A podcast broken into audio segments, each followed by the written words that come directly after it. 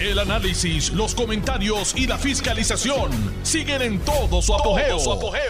Le estás dando play al podcast de Noti1630, Sin Ataduras, con la licenciada Zulma Rosario. Muy buenas tardes.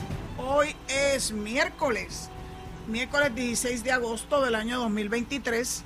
Esta es su amiga Zulma R. Rosario Vega en Sin Ataduras por Noti1, la mejor estación de Puerto Rico y primera fiscalizando. Hoy voy a compartir con ustedes del saque un artículo verdaderamente que le para los pelos de punta a cualquiera, pero está muy bien redactado. Es de la autoría de Bárbara Figueroa cubre tres páginas del periódico El Primera Hora del día de ayer y comienza con este titular terrible que dice, vuelven a guiar borrachos sin aprender la lección. Sobre 3.000 personas son arrestadas al año por conducir bajo los efectos del alcohol y el 45% son reincidentes. Se impulsan penas más severas para quienes cometen el delito nuevamente. Eh, los datos que nacen de este artículo, tengo que compartirlo porque de alguna forma en Puerto Rico tenemos que abrir los ojos. Uno pensaría que una persona que ha tenido un accidente, que le ha causado grave daño corporal o hasta la muerte a un ser humano por estar guiando en estado de embriaguez, se refundiría en la cárcel por mucho tiempo. Pues mire, eso no es así. Así que hay una propuesta de la Comisión para la Seguridad en el Tránsito para impedir que estas personas reincidentes tengan la alternativa de penas tales como restricción domiciliaria, que son un chiste. Eh, ay Dios, es que de pensarlo nada más me da un coraje tan y tan grande. Pero el problema, el problema es la ley. Así que por eso es importante eh, enmendarla a la ley 22, que es la ley de vehículos y tránsito, para evitar que estas personas reincidentes tengan opción de irse en restricción domiciliaria tratamiento terapéutico o trabajo comunitario, Nacariles del Oriente. Reincidente, no, Pachirola. Es la única forma que van a entenderlo. Y cada vez hay más casos sonados. Está el caso de Justin, el hermano de Arcángel. Está el caso de unas jóvenes que perdieron sus piernas acá en el área oeste.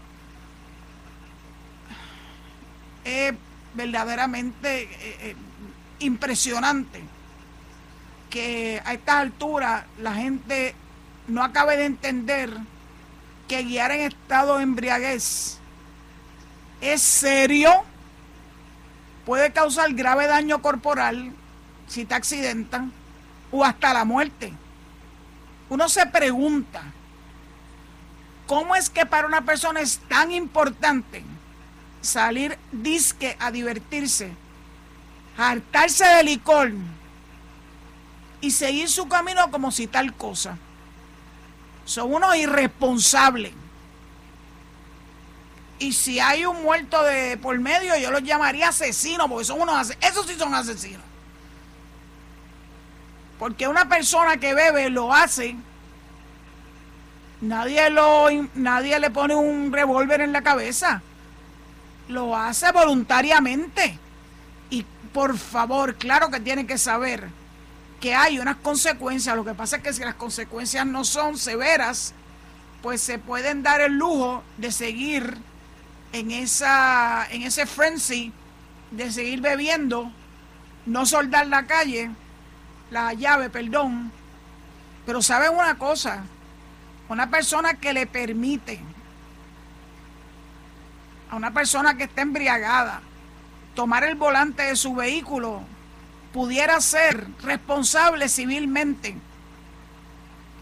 por una consecuencia tal como eh, grave daño corporal o hasta la muerte de la víctima, de ese asesino, que es el que guía en estado de embriaguez. Pues bueno, le voy a leer parte del artículo, pues yo creo que mejor que lo que lo pueda decir yo lo dicen quien lo han vivido, quien lo ha vivido en carne propia. Empieza el artículo. El 12 de enero del 2014, o sea, hace nueve años, Pedro González regresaba a su casa tras un agotador día de trabajo en una pizzería, cuando una goma de su auto se reventó y lo obligó a detenerse en el paseo a más de 30 pies de la vía para tratar de resolver la situación. Apenas levantaba la puerta del baúl de su carro,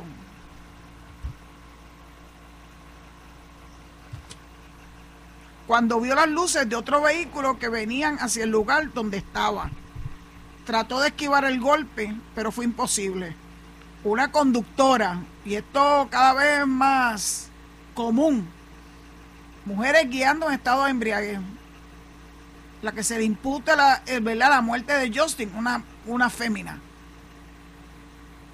Una conductora en estado de embriaguez guiando en exceso de velocidad lo impactó y lo dejó pillado a la altura de sus rodillas. El golpe fue tan fuerte que solo tuvo unos 30 segundos consciente, en lo, que, en los que clamó vivir para poder ver que será su hijo de tres años. Han pasado nueve años desde aquel trágico choque en el que Pedro, que actualmente tiene 32 años, quedó gravemente herido. Aunque su súplica por vivir se cumplió, las consecuencias de la colisión provocaron la, amputación de su pierna derecha y desechar para siempre su deseo de unirse al ejército de los Estados Unidos. En entrevista con Primera Hora, el hombre reconoce los desafíos que ha enfrentado por casi una década. En cambio, ha decidido conciliar los retos narrando su testimonio a personas convictas que tras conducir borrachas se han visto involucradas en accidentes vehiculares. Y esto es una cita directa de lo que dijo Pedro González. Mi interés es trastocar la las vidas de otras personas a través de mi testimonio. Me choca que esto sigue siendo tan común hoy en día. Esto de atropellar un peatón y creo que a través de esta iniciativa puedo llevar un mensaje de lo que puede causar una persona guiando en estado de embriaguez. Que vean lo que me causaron a mí, una amputación. Es un asunto de llevar conciencia para que si todavía no han causado un accidente, pues que reaccionen y no esperen a provocarlo. Él está participando en unos talleres que se ofrecen a través de programas de servicios especializados para vías libres de alcohol y sustancia de AMSCA. La falta de control en el uso del alcohol y el exceso de velocidad entre conductores se ha convertido en una crisis. Este país que le gusta hablar mucho de crisis, pues mire, esto es una crisis un país en que se suscitan más de 18 mil accidentes de tránsito al año. Las estadísticas dicen que el 84% son varones y el 16 féminas. Solo en el 2022 se reportaron 18.624 colisiones, en las que 1.460 personas resultaron heridas y 271 fallecieron. Pero si, desafortunado fue el panorama del año pasado, en este 2023 es mucho más desolador. Los choques finalizando julio, o sea, los primeros siete meses del año, sobrepasan los 6.000 casos, en los que más de 550 personas resultaron heridos y lamentablemente 169 fallecieron. A diferencia de lo que ocurría antes, donde los más que morían eran conductores, en esta ocasión los más afectados son los peatones.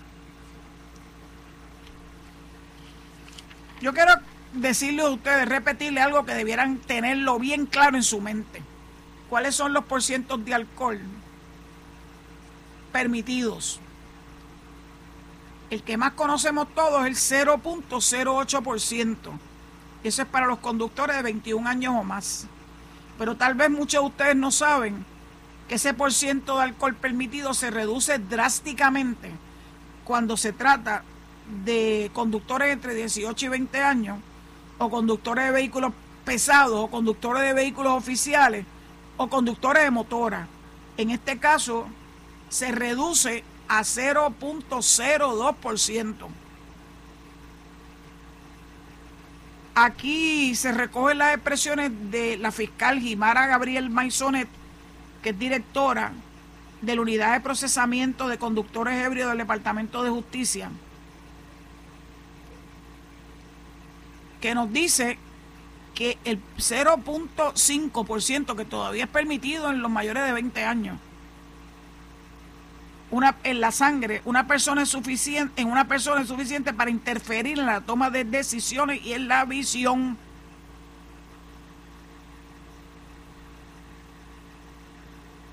de sobre 3.000 personas arrestadas por conducir en estado de embriaguez, el 45% son reincidentes. El 45% son reincidentes, no aprenden. No les importa. Es más importante beber que poner en riesgo la vida de seres humanos. ¿Qué tipo de persona, habiendo tenido ya problemas con la justicia por estar guiando en estado de embriaguez, insiste en lo mismo? Pues claro, entonces las penas tienen que ser mucho más severas.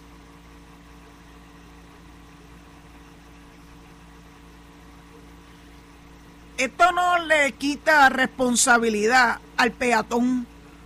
Yo recuerdo cuando yo era adolescente, habían unos anuncios donde le mostraban al peatón cómo caminar por las vías públicas siempre mirando al tráfico de frente y tomando las aceras si las hay, protegiéndose de los vehículos. Ahora yo veo a la gente que camina con, con ropa oscura en carreteras que no tienen gran iluminación y no caminan de frente al tránsito para que por lo menos te puedas defender si viene uno por encima de ti. Así que ese, ese tipo de,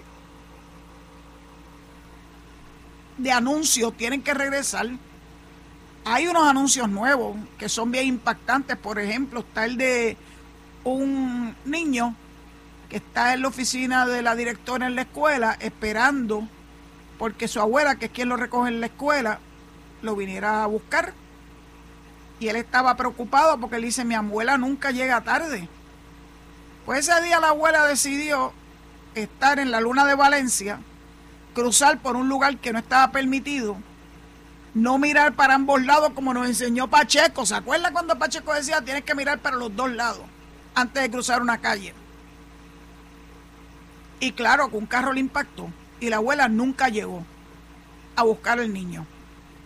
Es un anuncio bien impactante y tengo que felicitar al director de la Comisión para la Seguridad en el Tránsito, Luis Rodríguez, a quien yo entrevisté hará como un año y medio en este mismo programa, recién comenzadas sus funciones en la Comisión para la Seguridad en el Tránsito. Los, las cifras con las que nos compartió la fiscal son verdaderamente impactantes. Pero hay algo que yo no sabía y es que la Comisión para la Seguridad en el Tránsito destina 120 mil dólares en fondos federales para el pago de, de horas extras a policías municipales y estatales para que hagan intervenciones relacionadas a estas campañas, especialmente las campañas que se arrecian en Navidades y en el verano. También la comisión eh, da de su presupuesto 900 mil, son fondos federales, para el pago de los fiscales especializados en estos casos. La enmienda a la ley 22 que está proponiendo la Comisión de Seguridad en el Tránsito, que yo espero que esté ya a punto de ser presentada ante la legislatura, que comienza su sesión ahora el, el lunes próximo, el lunes 21 de este mes la idea es que no tengan la opción de las penas alternas, como les mencioné al principio de esta transmisión. Yo creo que ese es el camino a seguir. Pienso que tiene que haber conciencia de parte de los conductores y dejar a un lado la bebida. Y si van a beber, beban en su casa. Hártense de licor en su casa. Pero si lo van a hacer afuera, no guíen. Nadie los obliga a guiar en estado de embriaguez. O usted de esos que dice, ah, cuando yo estoy borracho es cuando mejor guío. Sí, claro. Porque ni cuenta te dan que te llevas a a la gente y que le causa un grave dolor a seres humanos que también tienen familia, que los esperan y que los esperan con vida. Ya está bueno.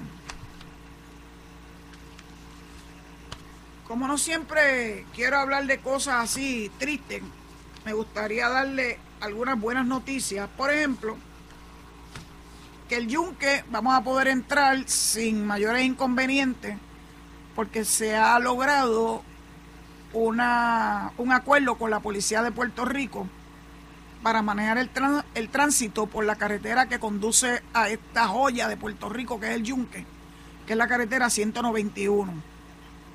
Así que el supervisor del bosque del Yunque, Keenan Adams, reconoce que este es un, un asunto que siempre ha estado en Aqua. Eh, el número de personas que transitan por esa carretera de camino hacia el Yunque y que tiene que haber unas limitaciones. Así que la idea es que cuando se llene el estacionamiento, que es de una capacidad máxima de 200 vehículos, pues no se permita más tránsito hasta tanto y en cuanto haya estacionamientos disponibles.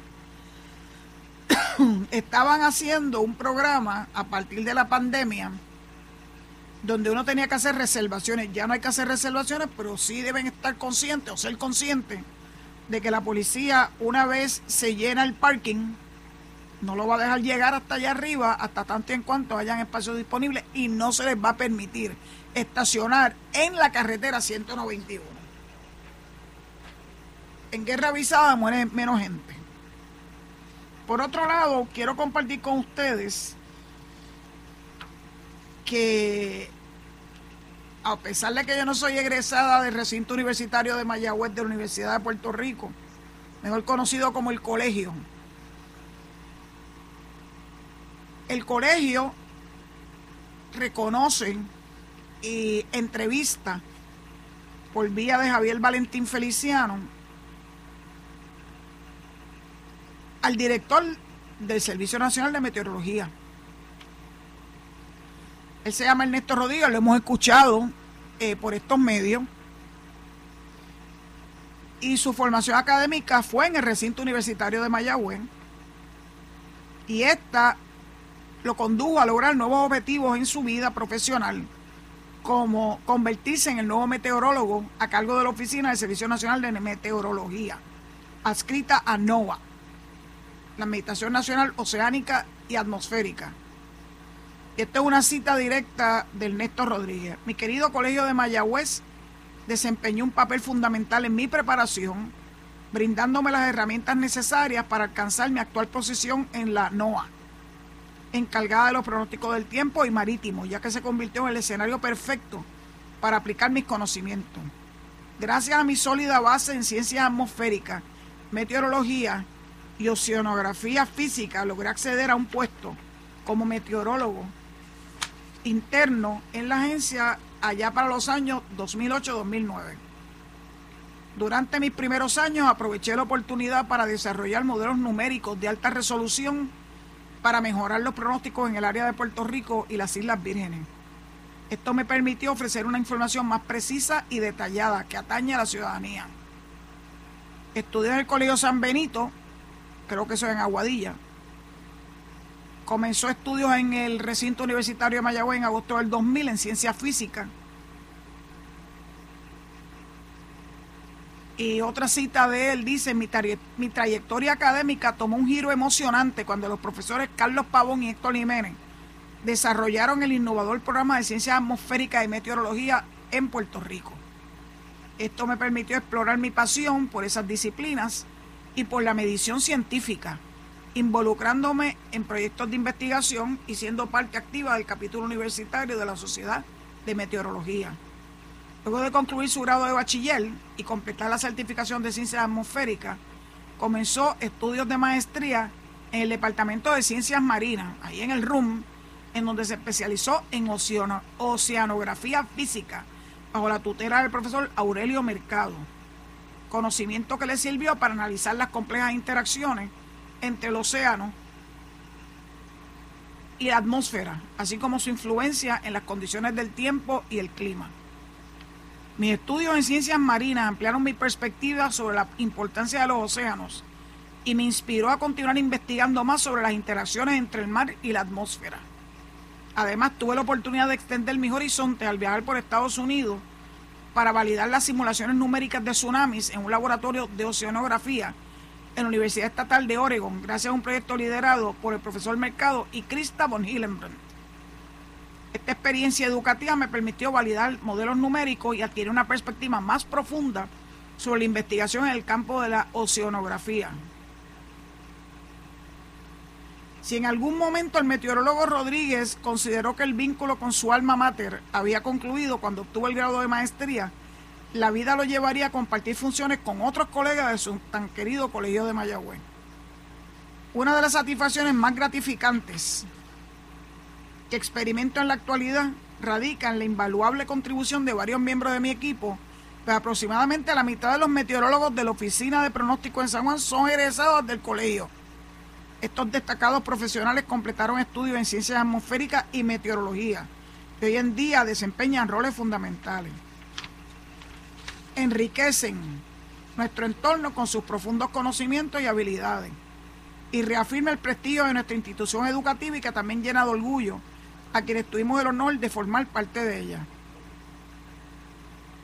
De hecho, este colegial jugó el deporte de baloncesto a nivel competitivo en la selección infantil. Recordar es volver a vivir. Representó a la Sultana del Oeste en eventos locales e internacionales y jugó junto a José Juan Barea durante casi siete años. Experiencia que aplica en su nueva función, ya que requiere trabajar en equipo perdón, para informar de manera ética y responsable sobre los cambios meteorológicos en el Caribe. Así que luego de hablar de borrachos, inconscientes, y asesinos yo les llamo, porque lo hace el que guía a conciencia de que está guiando en estado de embriaguez es un asesino.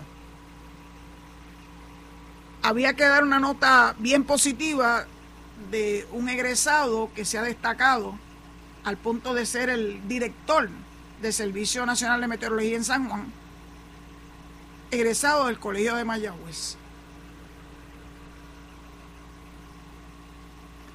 Entiendo que ya llegué al momento en que tengo que entregarle el micrófono al zombie. Zombie, alerta, que te voy a entregar el micrófono. Entiendo que es la hora, clave.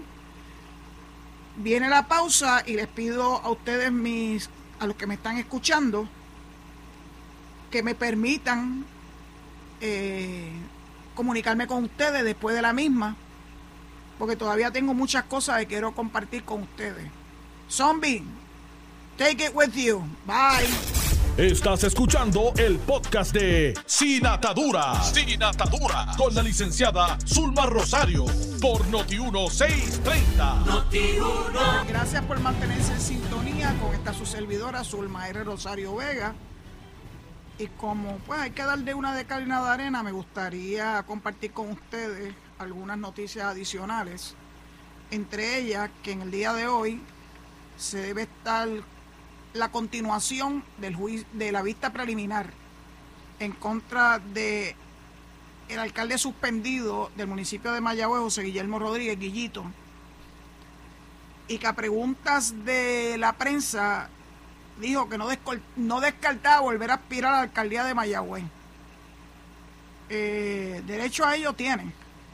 Que salga elegido son otros 20 pesos. Entre ayer y hoy, tanto fiscales como eh, los abogados de defensa de Guillito eh, se han dedicado a resumir la prueba que habrán de presentar en esta etapa del, del procedimiento, como les dije, estamos en vista preliminar, que es donde se determina causa para juicio.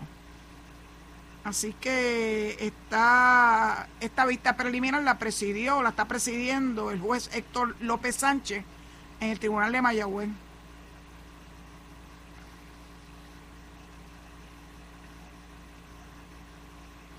Si bien recuerdan, a Guillito, eh, la unidad de procedimiento administrativo disciplinario que está dentro del FEI, de la estructura del FEI, lo suspendieron el 31 de marzo del 2022. Y el 1 de junio de este año, el panel sobre el fiscal especial independiente radicó cargos contra el alcalde. Hasta este momento ha sido de conocimiento público que hay dos personas interesadas en participar, presumiblemente en primaria, para acceder a que su candidatura aparezca en las papeletas electorales del municipio de Mayagüez bajo la insignia de la pava. Entonces son Jocelyn Rodríguez, la, la representante, y el actual alcalde interino, el ingeniero Jorge Ramos.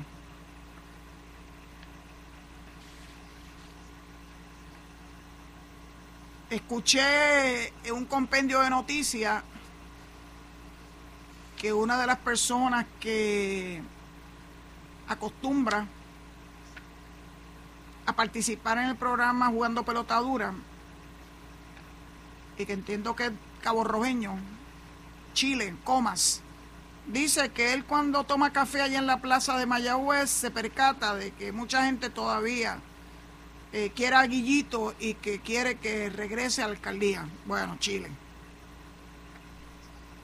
Con la sombra cualquiera puede, puede espadear, ¿verdad? Así que solito con su sombra, sí, pero cuando llega el momento de la verdad, otro cantar será. Pues no creo que los mayagüezanos merezcan tener un alcalde que se cantó ajeno a lo que estaba pasando con esos nueve millones que iban para el centro de trauma, alegadamente lo delegó en estos individuos que todos están convictos en el Tribunal Federal. Y como, pues él piensa que como se, se rescataron parte de esos millones, pues que él está libre de polvo y paja. Pues sabe una cosa, alcalde, ya bajó otro informe de la Contraloría que no lo pone, no lo pone usted como una persona que merezca la confianza del pueblo de Mayagüez por amplias negligencias. Bueno, yo se las leí en estos días. Hasta una maquinaria pesada que le prestaron a personas privadas que no se sabe dónde está. Hay unos cuantos cientos de miles de dólares que no tiene bajo su responsabilidad una buena, un buen control de los dineros públicos del municipio de Mayagüez. Y la verdad que las imputaciones en esa en ese informe de la Contralora son devastadoras para Guillito. Así que si aún así piensa que tiene posibilidades de volver a la poltrona municipal de Mayagüez, lo único que, yo tendría que decir es que alerta al pueblo de Mayagüez que no vuelva a caer en esa trampa. Guillito lleva muchísimos años, yo creo que casi casi está ahí a la par con Benjamín Cole. Los mayagüezanos son muy populares, sin duda alguna. Pero eso no quiere decir que estén dispuestos a darle nuevas oportunidades a alguien que ha manejado muy mal el municipio, especialmente en los últimos años. Pero bueno, ese es el problema de los electores de Mayagüez. Más allá de lo que estoy diciendo sobre esto, pues el problema verdaderamente de los electores de ese municipio. Ya veremos lo que ocurre. Bendito sea Dios. ¿Cómo es posible que haya tenido tres días de programa en esta semana, desde el lunes? y no haya felicitado a los servidores públicos en su semana. Esta es la semana de los servidores públicos. Ustedes saben que yo tengo una gran afinidad con el servicio público, pues nada más y nada menos. Que de 16 años estuve en el servicio público, no de forma ininterrumpida. Los primeros en Fortaleza y en Corrección, luego en la Comisión del Centenario y finalmente 10 años, casi 11 años en la Oficina de Ética Gubernamental. Así que a todos los servidores públicos les deseo que tengan una semana muy feliz el gobernador hizo unas expresiones sobre lo que significa esta semana del servidor público que quiero compartir con ustedes. Que dice así, aprovechamos esta semana para reconocer el valor del trabajo que realizan todos y todas los que componen el sector público. Su inquebrantable compromiso al servicio de las comunidades y de nuestra gente ha quedado marcado en tiempos de grandes desafíos y por eso me reafirmo en que cuentan conmigo. Hemos puesto en marcha planes acompañados de acción para hacer valer el trabajo de cada uno de ustedes y hemos podido lograr que un gran número de nuestros servidores públicos cuente con un aumento salarial. Mi gobierno está enfocado en continuar identificando recursos que mejoren los ofrecimientos para que juntos sigamos teniendo un gobierno de excelencia. Así que el señor gobernador reconoce la importancia de los servidores públicos. Esas expresiones las recogió el nuevo día a través de un de un anuncio publicado en la página 20 del el periódico de hoy, miércoles 16 de agosto. Y hay un resumen en la página 21 que en educación a 25 mil maestros del sistema de educación pública se le dieron mil dólares de aumento de sueldo al personal no docente aumentos entre el 5 y el 15% sobre el salario que devengaban, incentivos de 42, a 42 mil empleados mediante premium pay de 5 mil dólares a cada uno de esos 42 mil empleados, y a los empleados de comedores escolares también premium pay de 10 mil dólares. En el área de la salud, técnicos quirúrgicos aumento de 30% de su salario enfermeras y enfermeros del sistema público de salud, aumento de hasta 500 dólares mensuales. Médicos residentes, un aumento de 20%, paramédicos, un aumento de 30%, y a los bomberos, un aumento mensual de 625 dólares, son 1.571 bomberos. Y a los oficiales de custodia, que saben que yo los tengo en mi corazón, 500 dólares mensuales de aumento. Yo creo que hacía muchísimo tiempo que el servicio público no tenía el reconocimiento que le ha dado el gobernador. Porque somos, y yo me siento siempre servidora pública, los que llevamos la carga eh, a favor del pueblo de Puerto Rico de darle los servicios que el pueblo de Puerto Rico merece. Así que felicidades nuevamente en la Semana del Servidor Público.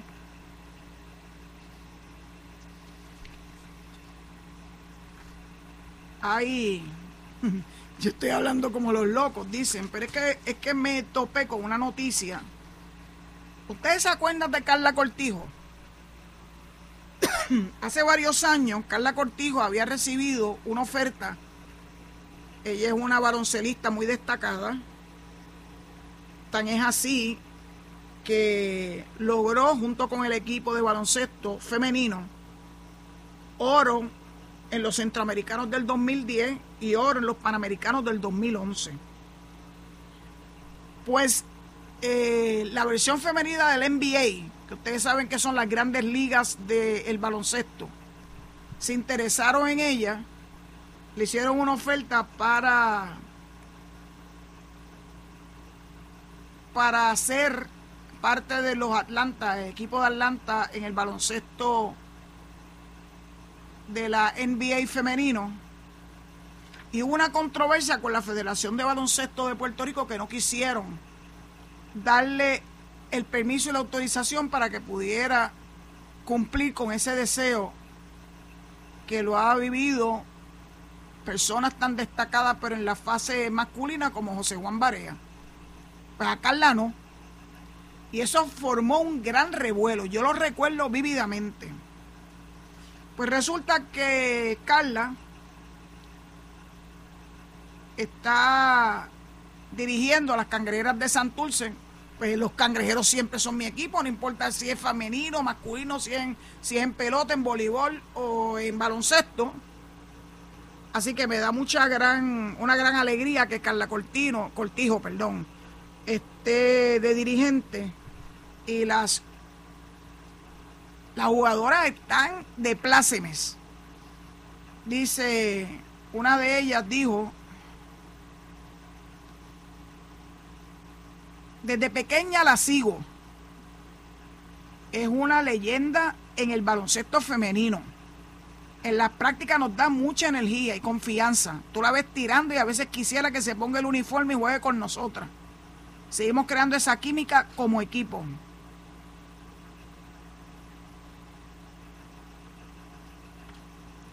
En estos días, pues ha podido descollar.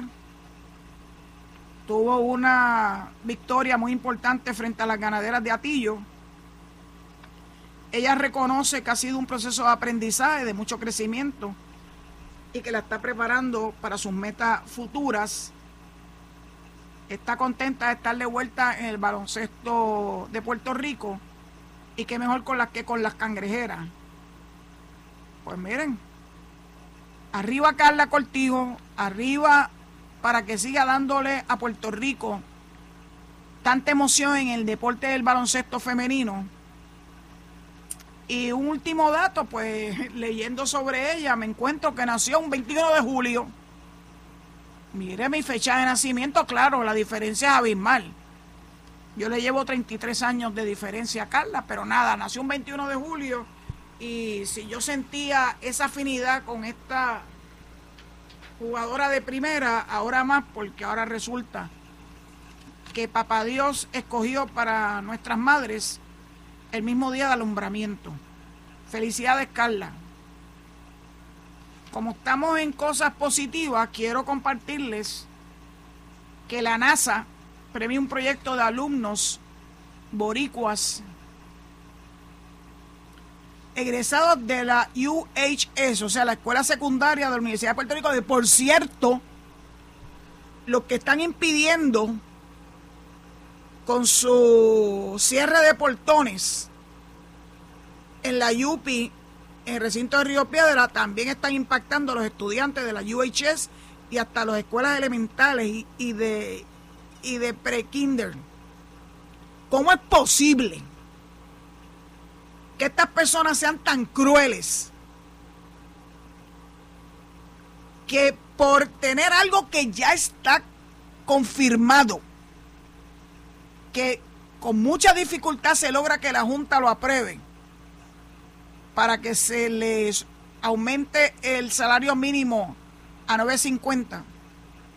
Aún así, insisten en cerrar los portones del primer recinto universitario en Puerto Rico, impidiendo que los niños que se están ganando por derecho propio reconocimientos y premios puedan acceder a sus clases. Pues miren, estos jóvenes, que son cinco jóvenes, no, son cuatro jóvenes, combinaron un novedoso proyecto. Este es un artículo de Osman Pérez Méndez en el periódico Primera Hora, que últimamente está trayendo muchas noticias y profundas. Eh, me está gustando bastante que estén dándole profundidad en la palabra a los artículos que publican. En este caso, Osman Pérez reconoce que un novedoso proyecto que se llama NASA Tech, Tech Rise Student Challenge fueron reconocidos y obtuvieron un premio por este proyecto que consiste, dice que abarca moda y diseño, protección del medio ambiente, programación de software, combinada con la dedicación de una maestra de física y una de las oportunidades que ofrece la NASA a estudiantes a través de todos los estados y territorios de los Estados Unidos. Esta, este proyecto En este proyecto estuvieron los siguientes estudiantes, Estefanía Cortés, hay que darle crédito, Larimar Angeli Claudio Mercado, Natalia Alexandra Ais Medina y Roger Ernesto Malaver Mariñas. Esto fue el podcast de Noti 1630, sin ataduras, con la licenciada Zulma Rosario. Dale play a tu podcast favorito a través de Apple Podcasts, Spotify, Google Podcasts, Stitcher y notiuno.com.